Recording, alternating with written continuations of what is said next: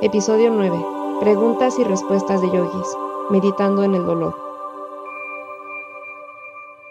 Hola, ¿cómo va su práctica?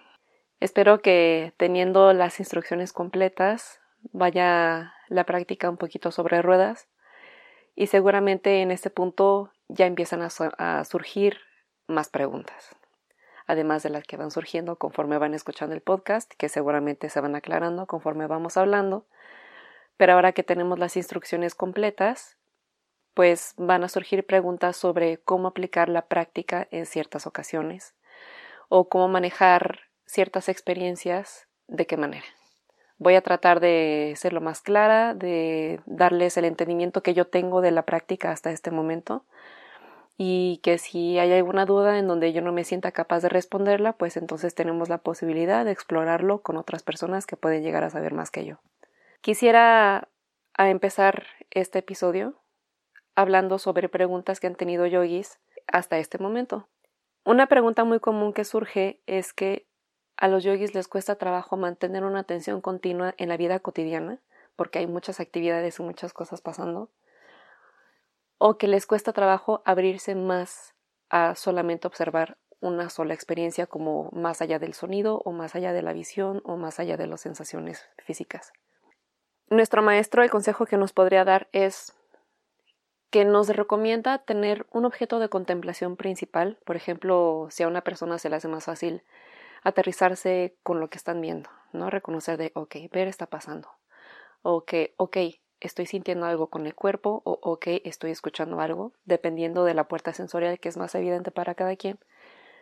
Esa puerta sensorial o esa experiencia la podemos utilizar como traerla hacia el presente y después explorar la posibilidad de abrirnos un poquito más. Siempre y cuando que la mente tenga la disposición.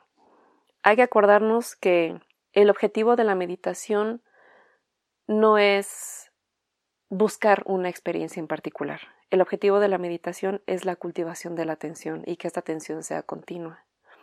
Entonces, independientemente de cuántas puertas sensoriales tengamos disponibles en la atención en ese momento, si solamente podemos reconocer que hay una puerta sensorial cerca o evidente, reconocemos que eso es lo que está pasando y reconocemos que la mente está reconociendo, ¿no? Es como la atención de que estamos reconociendo esta experiencia. Y también llega a surgir relacionado a esto de que hay yogis que tienen su trabajo, que tienen sus familias o que tienen diferentes actividades durante su día y que les cuesta trabajo venir al presente. Pero, ¿qué tal que en el presente podemos simplemente reconocer que la mente está haciendo esta actividad? A lo mejor, si la mente está pensando o concentrada en el trabajo, o está concentrada en manejar, o está concentrada en platicar con las personas, y tú te sientes en la necesidad de detener todo porque quieres concentrarte en las sensaciones físicas o quieres detener todo porque quieres concentrarte en los sonidos o quieres como hacer un ejercicio de reconocimiento general, no es necesario porque ya hay una experiencia evidente en donde la mente está involucrada y que nuestro único trabajo es reconocer la mente está haciendo esto. Y ya, no tenemos que estar trayendo la mente de regreso a algo que le está costando venir hacia acá, ¿no? La mente ya está ahí. La mente no se va a ninguna parte. Pero cuando nosotros tenemos una idea todavía en trabajo de cómo trabajar con la atención, la mente no es nada más reconocer en general todo, porque cuando metemos mucha energía en traer la mente hacia una experiencia en donde no está poniendo atención, estamos gastando mucha energía. Entonces, otra vez, la mente se concentra en la actividad que está haciendo y dices, no, no, no, regrésate, regrésate a esto. Y la mente es como, es una estira y afloja en donde la energía se va muy rápido y entonces terminamos muy agotados al final del día y que a lo mejor eventualmente la mente va a desarrollar una resistencia a la atención porque le estamos forzando a poner atención a algo en donde no está.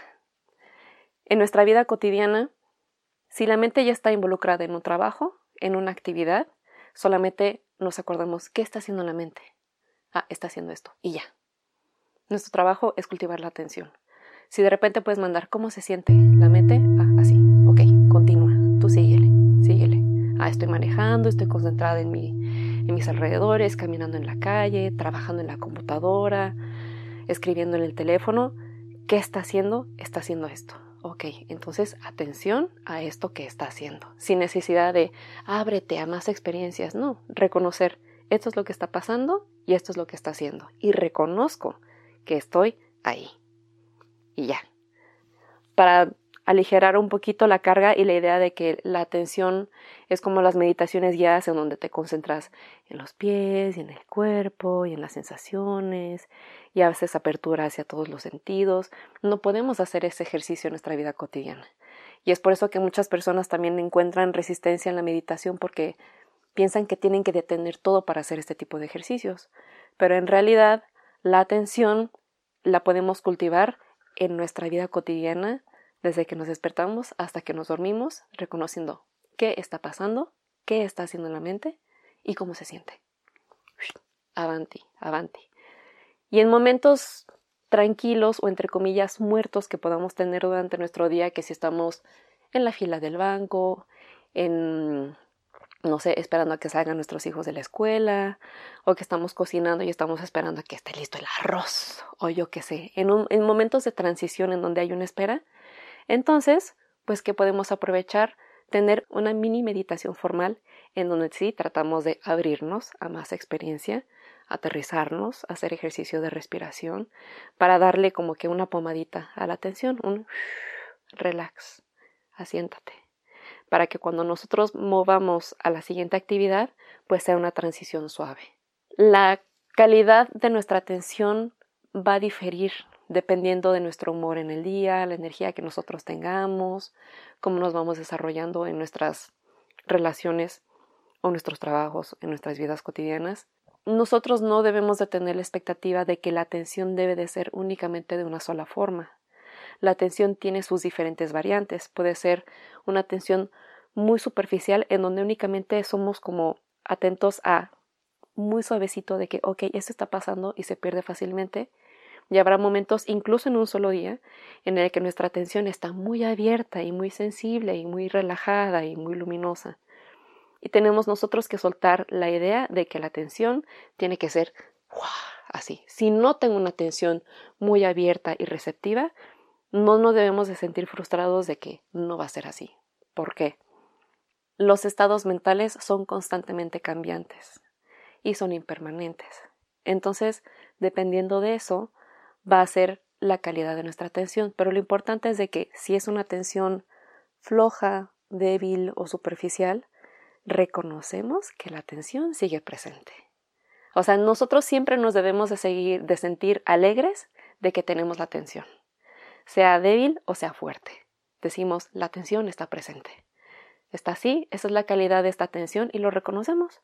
Ah, esta es la calidad de la atención en este momento del día y la reconocemos. Y así seguimos y seguimos y seguimos. Es como para echarnos porras y sentirnos de que es que hoy mi atención ha estado pues más o menos. Y un día, wow, hoy la verdad es que todo el día fue sobre ruedas, me di cuenta de una buena parte del día, súper chido, qué padre, mañana vamos a seguirle. Y paf, en la noche tuve una mala noche, experiencias pasaron y de repente como que la energía flaqueó y al otro día pues la atención no es de la misma calidad. ¿Qué surge? Pues tenemos expectativas no cumplidas sobre cómo queremos que nuestra meditación sea. Entonces pues nos desanimamos. No nos dejemos llevar por las expectativas que tengamos sobre la meditación. Siempre nuestro objetivo es cultivar la atención como pueda ser posible en este momento. Otra pregunta que surgió para otro yogi es que le cuesta mucho trabajo mantener la atención continua porque le cuesta trabajo tener toda la información que hemos visto en estas semanas en todos los momentos presentes, porque como habíamos hablado en el pensamiento correcto, que es pues pensar en el Dhamma, pensar cómo se desarrollan las cosas, y quisiera tener un poquito más claro esta situación en que nosotros no tenemos que estar pensando en toda la información que hemos visto en todo momento. Esta es información que nosotros queremos tener como en un cajoncito, en un archivero en nuestra mente y que nosotros naturalmente, como hemos hablado hace un momentito, traer la atención, ¿sí? La información es importante porque la información en el momento adecuado va a surgir, la mente se va a acordar.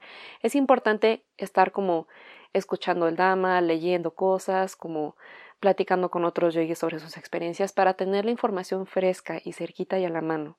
Pero no es como estar pensando siempre, ah, Dukkha, Anicca y Anatta y la actitud correcta y, siempre, siempre, siempre, siempre, siempre, porque se hace una carga y no queremos que la meditación se convierta en una carga. Queremos tener la información fresca en un ratito en la noche o en la mañana, en donde, pues digamos, voy a dedicar 10 minutitos a leer un poquito para inspirarme y lo ponemos a un ladito.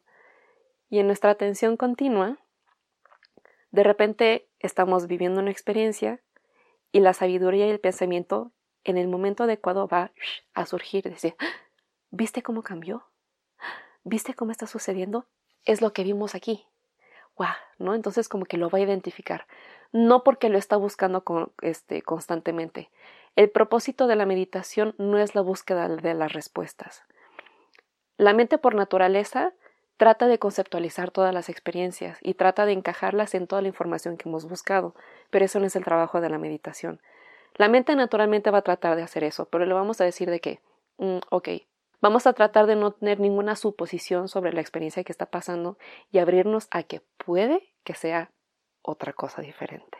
¿Sí? Porque la mente, ¡ay, sí! Aquí está Duca. ¡Ah, sí! Esto es Anata. ¡Guau, guau, guau, guau, guau! No, no le vamos a querer, porque la mente siempre va a querer encajar todo en donde todavía no está lista encajarlo. Nuestro propósito con la, con la meditación es de que, además del cultivo de la atención y de la atención continua, la atención sola no es suficiente. Queremos así que hacer esta investigación, pero no la investigación de qué está pasando y qué es esto y qué es lo otro. No tenemos que encontrar respuestas. No es nuestro objetivo encontrar las respuestas. La respuesta surgirá cuando todo esté en su lugar y va a tomar tiempo. Nuestro maestro dice, esta meditación es un maratón, pero yo podría decirle un triatlón, ¿no?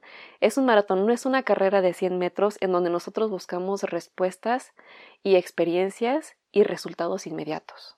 Porque la mente es tan vasta y tan profunda que nosotros tenemos que estarla observando constantemente porque hay tantas experiencias tan diferentes que hacen que diferentes movimientos mentales surjan que queremos nosotros obtener información. Obtener es como que aventar nada más, ¿qué está pasando? Y no le digas, ¿está pasando esto? No. Oye, mija, ¿qué está pasando? ¿Eh? Y la mente, ¿qué? ¿Eh? Ah, sí, ¿qué está pasando? Y nada más es observar.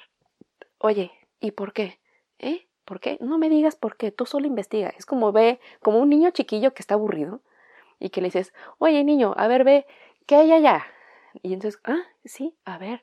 El niño no se queda sentando junto a ti, nada más voltea a ver, ah, sí, es un chicle. No, ve, párate, ve a ver, ¿no? Digo, no literalmente es que tengas tú todo el mundo para investigar qué es lo que se ve en la mancha en el piso, pero espero que entiendan a lo que me refiero. Es aventarle, no me des ninguna respuesta, tú solo, ¡pum! Cuando la, meditación está flaqueando y siento que nuestra atención está como así, es como el niño chiquillo. Aviéntale una pregunta. A ver qué pasa cuando le avientas una pregunta. ¿Qué? ¿Cómo? ¿Cuándo? ¿Dónde? ¿Y por qué? ¿Por qué pasó esto? ¿Eh? Pues vamos a ver.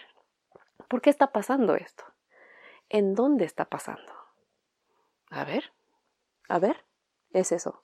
No, no, no, no somos, no queremos que la, la mente sea como el niño o la niña ñoño o ñoña del salón que levanta luego, luego la mano y quiere dar la respuesta correcta inmediatamente. No. Es el niño que está sentado en medio del salón, que no dice nada, que toma nota y que a lo mejor estudia o no estudia, pero al final en la evaluación le va bien, ¿no?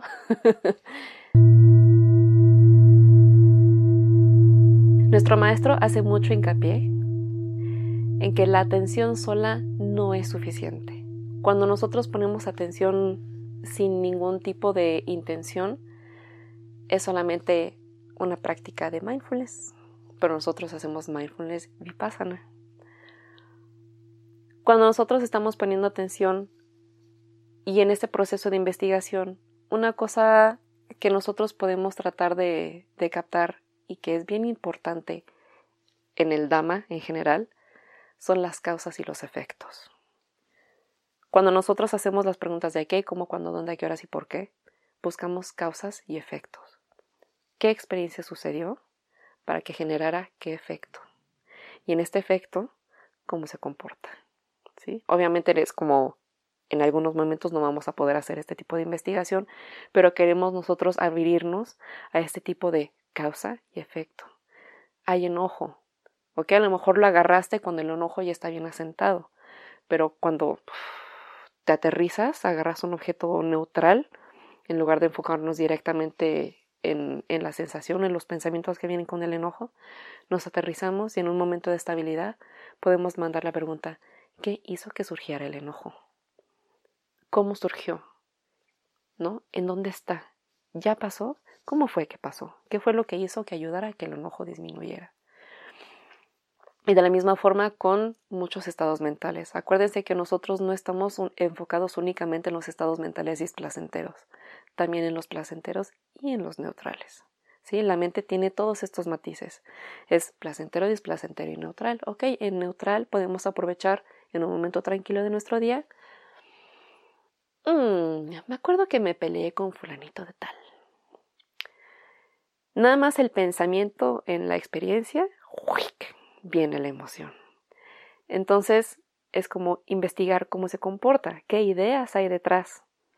Y si sentimos que la emoción ya es muy fuerte como para nosotros ser capaces de manejarla, entonces agarro un objeto de contemplación neutral, dejo de seguir los pensamientos, respiro, me aterrizo y continúo con mi día sin darle mucho alimento al pensamiento que viene con esa experiencia que ya pasó, incluso esa experiencia ya fue y el pelado ya ni se acuerda. Entonces, otra vez en un momento tranquilo, mente estable, revisamos actitud, estoy dispuesto a observar esto que viene, sí, vale. Me vuelvo a acordar de fulanito de tal, de la experiencia, va a surgir otra vez y aprovechamos para, para analizar qué fue lo que pasó, cómo se comporta el enojo, qué ideas tengo en esa situación con relación a eso en particular que está pasando. Y depende de todo lo que sucedió, puede que encontramos un poquito de perdón, que encontremos un poquito de tranquilidad, en donde hay enojo, en donde hay ignorancia, en donde hay impurezas mentales comportando y diciendo qué cosas. No sabemos, o sea, vamos a investigar y a ver qué podemos aprender. Y eso, siempre, la atención sola no es suficiente. Queremos acordarnos de que buscamos causas y efectos, cómo se comporta la naturaleza de esta experiencia si hay momentos, si tenemos la oportunidad de investigarlo en nuestra vida cotidiana. Y conectando con esto, vamos a continuar con lo que me gustaría el tip de hoy, que es la meditación en el dolor. Cuando nosotros estamos comprometidos con una práctica meditativa y nos gusta hacer una meditación sentados, en donde estamos en el cojín o en el piso o en el tapete, y que estamos sentados en flor de loto, medio loto, sentados en la silla o whatever.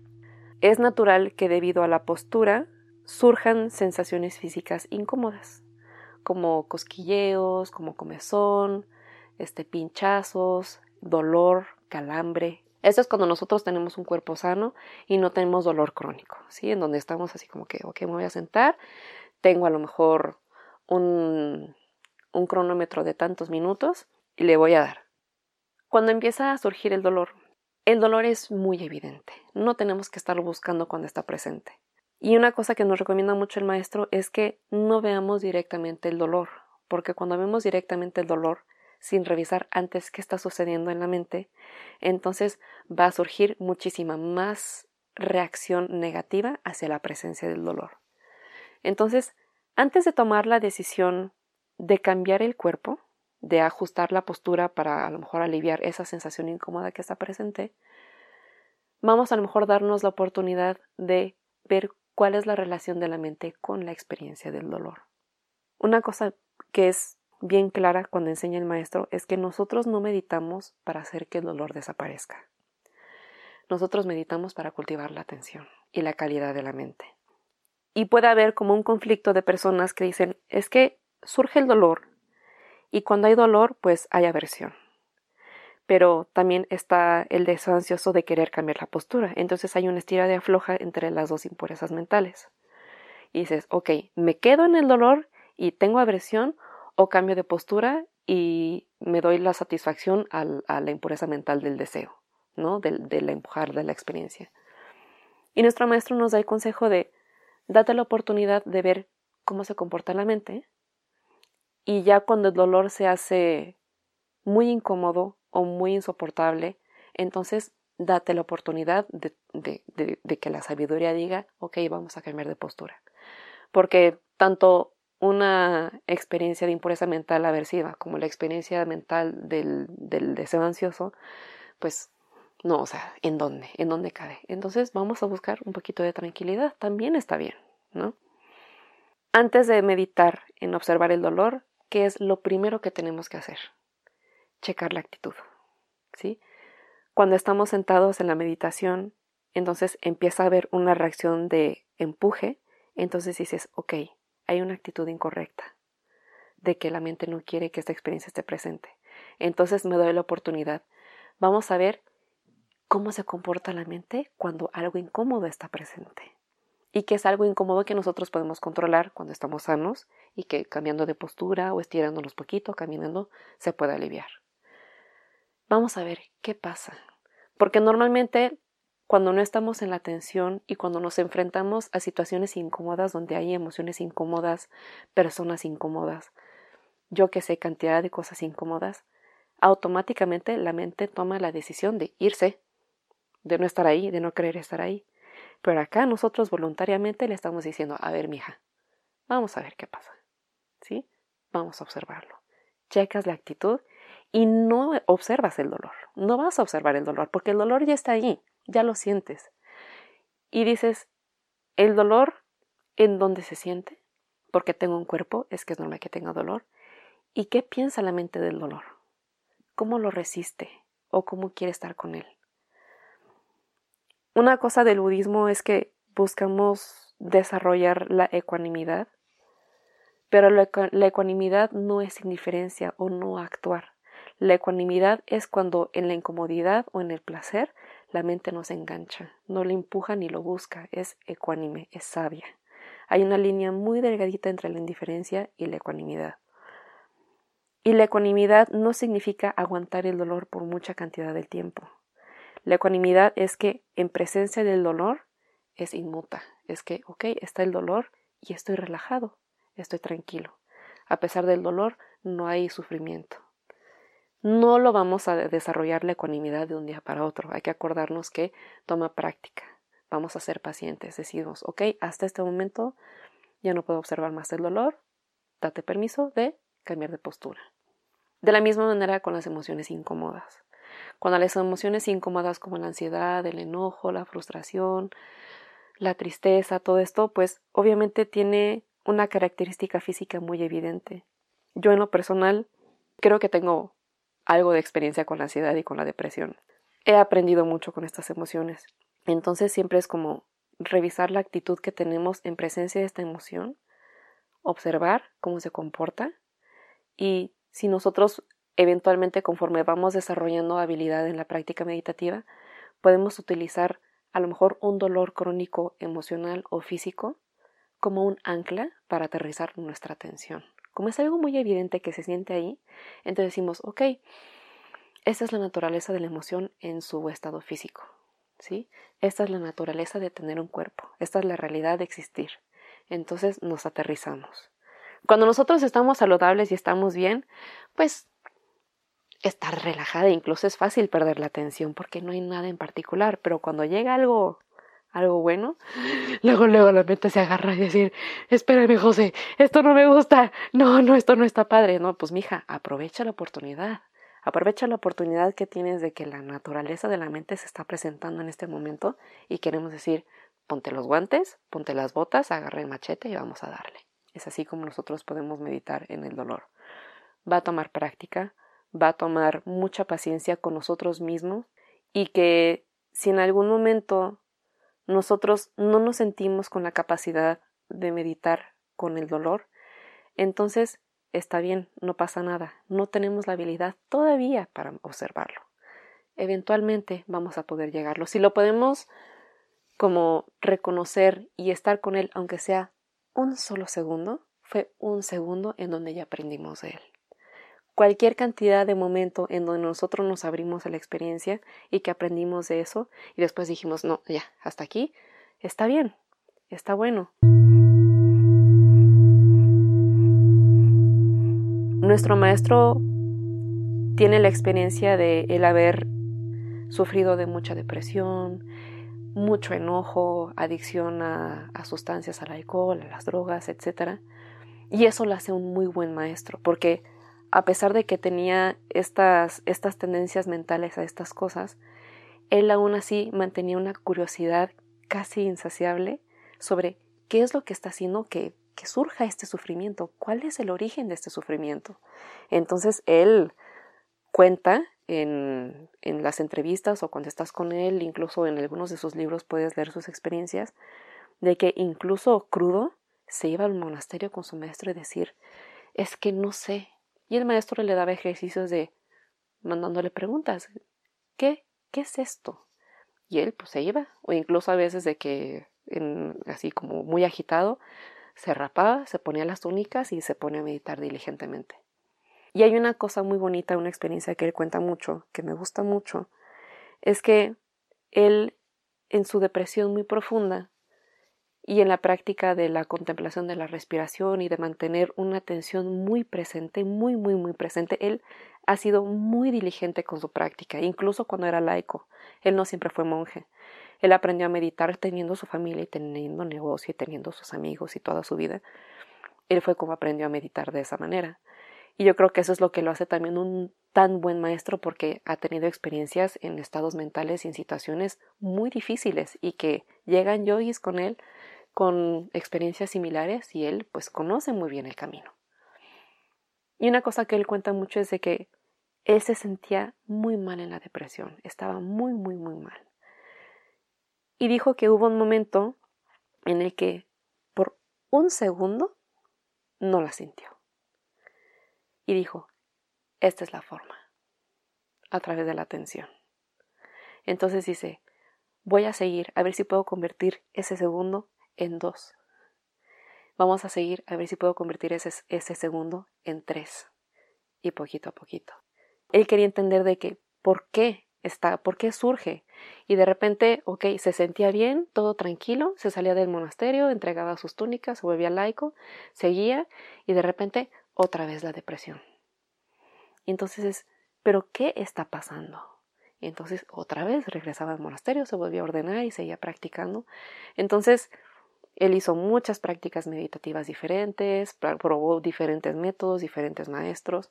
Fue en donde él llegó al entendimiento de que a través de la atención y del aterrizaje y de la curiosidad, la investigación constante, es que por una fracción de segundo no lo sintió. Y dijo, se puede, sí se puede, o sea, sí hay una forma de salir. Quiero que quede muy claro que las personas que tienen una, una depresión o algún diagnóstico mental crónico o que es difícil de manejar, no busquen que la meditación sea la única respuesta, ¿sí? Es un apoyo, es una ayuda. Y de hecho nuestro maestro es muy, muy claro en que si necesita algún tipo de medicamento para la depresión, algún tipo de tratamiento para algún tipo de diagnóstico mental, sigan ese tratamiento. Si la meditación la pueden utilizar como un apoyo. Por favor, no dejen sus medicamentos, no dejen sus tratamientos y buscando respuestas únicamente en la meditación.